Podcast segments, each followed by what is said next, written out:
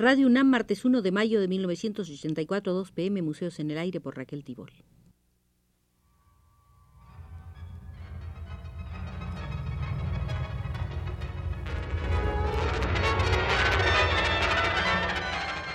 Museos en el Aire.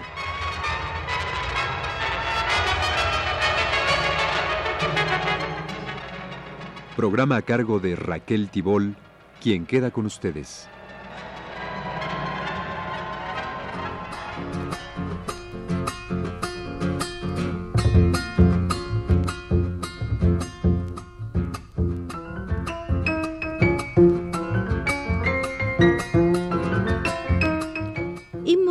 Una serie de visitas al Museo de la Música Argentina para detenernos en las salas correspondientes a los años de la dictadura militar. Esta es la segunda visita y en la primera nos habíamos quedado en la contratación de Frank Sinatra por el músico y empresario Palito Ortega. El sueldo de Sinatra fue de un millón seiscientos mil dólares. La colaboración de Ortega con los militares era bien notoria. En 1976 actuó gratuitamente en festivales para los militares que reprimían al pueblo tucumano, declarando su solidaridad con esos soldaditos que vencerán la subversión y devolverán la alegría al pueblo, declaró a la revista Gente. Cantó también en películas de publicidad glorificando a las Fuerzas Armadas y su acción en favor de la paz. A la revista Resumen le dijo lo siguiente con motivo de las presentaciones de Sinatra en Buenos Aires.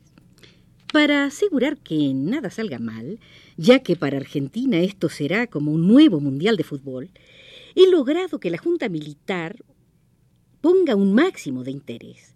Me ofrecieron toda la colaboración pedida, me facilitaron traslado, trámites de aduanas y migraciones y la seguridad necesaria para que Frankie pueda desplazarse con toda comodidad.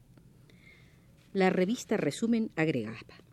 El mismo día en que el contrato fue firmado, Sinatra había conseguido una licencia provisoria para producir sus propios espectáculos y hasta una autorización para la posible compra de algún hotel casino que el estado de Nevada le había retirado hacía 17 años por su relación con Sam Giancana, el mafioso más conocido de Chicago. Para muchos, su excelente relación con el presidente Reagan y su mujer fue definitiva para el otorgamiento de la licencia.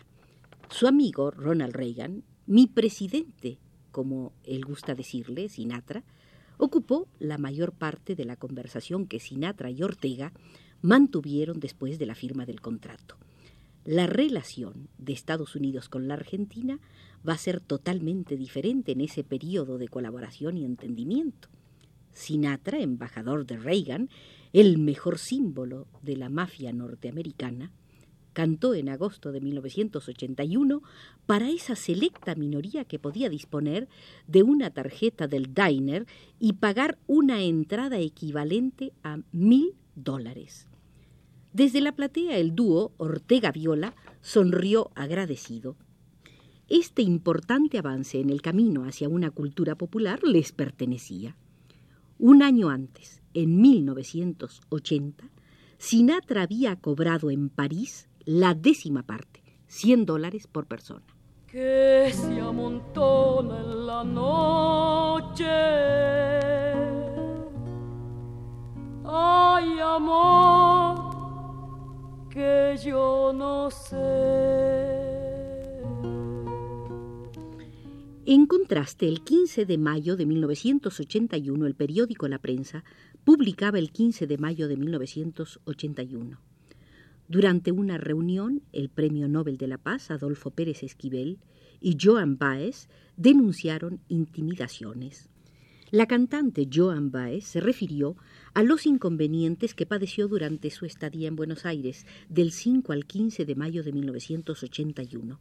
Entre otras cosas, Joan Baez dijo que sintió mucha presión sobre ella desde el momento mismo de su llegada y agregó que no pudo ofrecer recitales debido a que se desarrolló un intento general de intimidación contra empresarios e incluso artistas a quienes visitó. Aunque no identificó a los presuntos responsables de esa situación, Joan Baez ante una consulta expresó Me imagino quiénes son los responsables, pero no tengo pruebas y no puedo culpar a nadie. También se quejó de que la embajada de su país no había demostrado el más mínimo interés por su persona desde que llegó. Relató que se le impidió subir al escenario durante un recital del cantante brasileño Gilberto Gil y asimismo comentó que fue invitada a cantar en una peña que se realizó en el Club Comunicaciones por gente joven, a quienes se les hizo saber que si intentaba cantar allí habría problemas. El 18 de mayo de 1981, el periódico Clarín en su edición internacional publicó lo siguiente. Joan Baez leyó un comunicado en el que se refirió al ataque contra la Asamblea Permanente de los Derechos Humanos y a una serie de incidentes, entre ellos la ponchadura de dos llantas de las llantas del automóvil en que se trasladaba y las molestias sufridas en los clubes, obras sanitarias y comunicaciones, donde pretendió ofrecer un recital. Joan Baez reveló también que el gerente del hotel donde se había hospedado le negó el derecho a permanecer en el establecimiento, admitiendo que había sufrido presiones. Desde el final de las chayas no quieras volver, has de encontrar al chayero, architas o albahaca, cantar no hay poder. El 5 de mayo de 1980, la revista Resumen publicaba en su testimonio sobre los tres años pasados en el campo de concentración La Perla, provincia de Córdoba, Graciela Susana Geuna informó sobre la represión a los músicos. Graciela Susana Geuna declaró en 1978 fueron detenidos por la policía por orden de la primera sección del destacamento de inteligencia del ejército los conjuntos musicales Pucahuara y Herdia Trío, ya que en un festival organizado en el Club Atenas de la ciudad de Córdoba cantaron canciones con contenido popular. El encargado de controlar este festival fue el civil adscrito a la inteligencia de apellido Noria y por sus informes se procedió a detener a los conjuntos musicales. La Comisión Argentina de Derechos Humanos informó en su momento sobre las sospechas que pesaban sobre la muerte del cantor folclórico Jorge Cafrune en un accidente de automóvil. Varios prisioneros fueron llevados por oficiales de La Perla, campo de concentración clandestino ubicado en Córdoba, al Festival de Folclor de Cosquín en febrero de 1978 para que identificaran a posibles subversivos. Jorge Cafrune, un famoso cantor criollo que actuaba esa noche, anunció que entonaría una canción no incluida en el repertorio oficial. Tanto el guion como las canciones habían sido sometidas a censura oficial previa. Porque mi pueblo me lo pide, dijo Cafrune. El teniente primero Villanueva, que estaba en el lugar controlando a los prisioneros, comentó en voz alta, A este tipo hay que matarlo. Unos días después, Cafrune moría inesperadamente en un accidente automovilístico accidente, mera coincidencia o asesinato. No me importa que no escuchen si no quieren escucharme. Mi cantar lo aprende el viento. Alguien habrá de heredarme. Ya liberado de la cárcel que padeció en Uruguay, el pianista argentino Miguel Ángel Estrella escribió en Francia un artículo sobre la música fuera de la ley.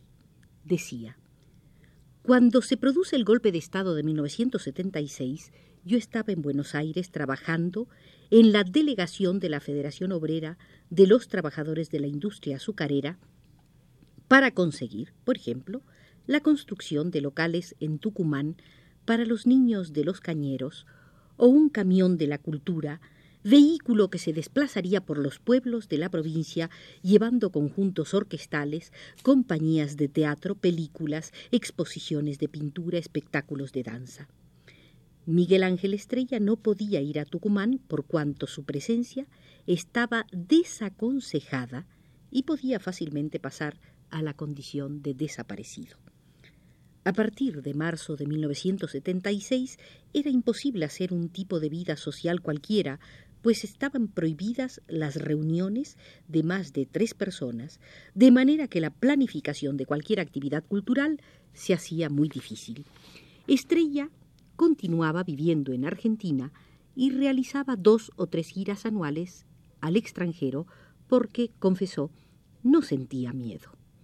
Miguel Ángel Estrella se decía, todo lo que hice lo hice por convicción, por fe en el hombre, y continuaré haciéndolo. Como no soy tonto, no lo haré en todo momento, pero continuaré siendo coherente con mis ideas, pues no soy un asesino ni un delincuente, como ellos quieren hacer creer. La tarea dentro y fuera del peronismo de Miguel Ángel Estrella consistió en tratar de que públicos, obreros y campesinos tuvieran acceso a la música que se ha dado en llamar clásica, oculta, que la relación de los futuros profesionales de la música con sus maestros fuera sana y no marcada por los celos a veces monstruosos entre los maestros, fomentar los equipos de trabajo y los seminarios de investigación, erradicación partiendo de la base de que el trabajo de los músicos es uno de los más privilegiados para la comunicación compartida.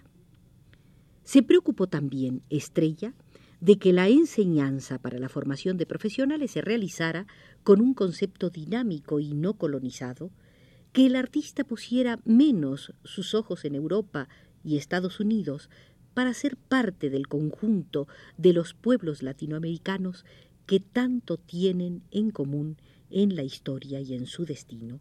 En suma, que el artista no viviera obsesionado por el éxito en las grandes capitales, sino que comprometido con su medio, concibiera una música natural y al servicio de todos. Si Juanito Laguna llega la nube, es el viento que viene, lo ama y lo sube, es el nombre Juanito. Recordaba Miguel Ángel Estrella que se hicieron trabajos importantes tratando de descentralizar la vida cultural de Buenos Aires y de crear movimientos de músicos populares y clásicos que planificaran juntos la vida musical de una provincia al margen de las imposiciones de la metrópolis. Desde Buenos Aires raramente se ha comprendido el potencial creador de la provincia y las necesidades culturales locales y se han decretado sin ninguna compenetración con el medio, los actos culturales que el Ministerio enviaba a las provincias desde su despacho de Buenos Aires. Por otra parte, Estrella y quienes pensaban como él buscaban poner sus conocimientos al servicio de la difusión de la música nacional y todo tipo de música por las emisoras de radio.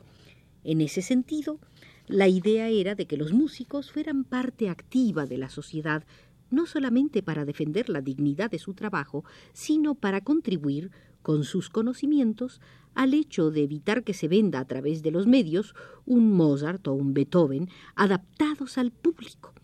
En los primeros años 70, numerosos músicos muy promocionados comercialmente habían hecho adaptaciones vergonzosas de obras de Mozart, Beethoven, Rossini, etc., so pretexto de acercarlas al pueblo desde la óptica de lo que hacían muchos artistas argentinos frente a públicos obreros y campesinos, se puede decir que siempre la música les fue ofrecida tal cual la crearon sus autores y siempre fue recibida de manera profunda por esos públicos.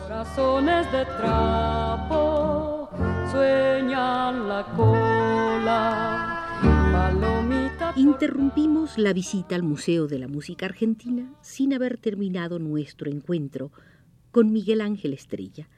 Aquí nos espera para la próxima visita. Hoy, desde los controles, Manuel Estrada cierra las puertas.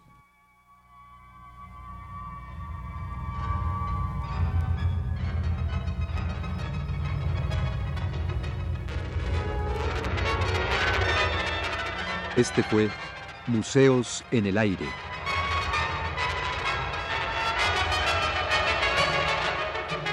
El programa de Raquel Tibol que se transmite todos los martes a las 14 horas.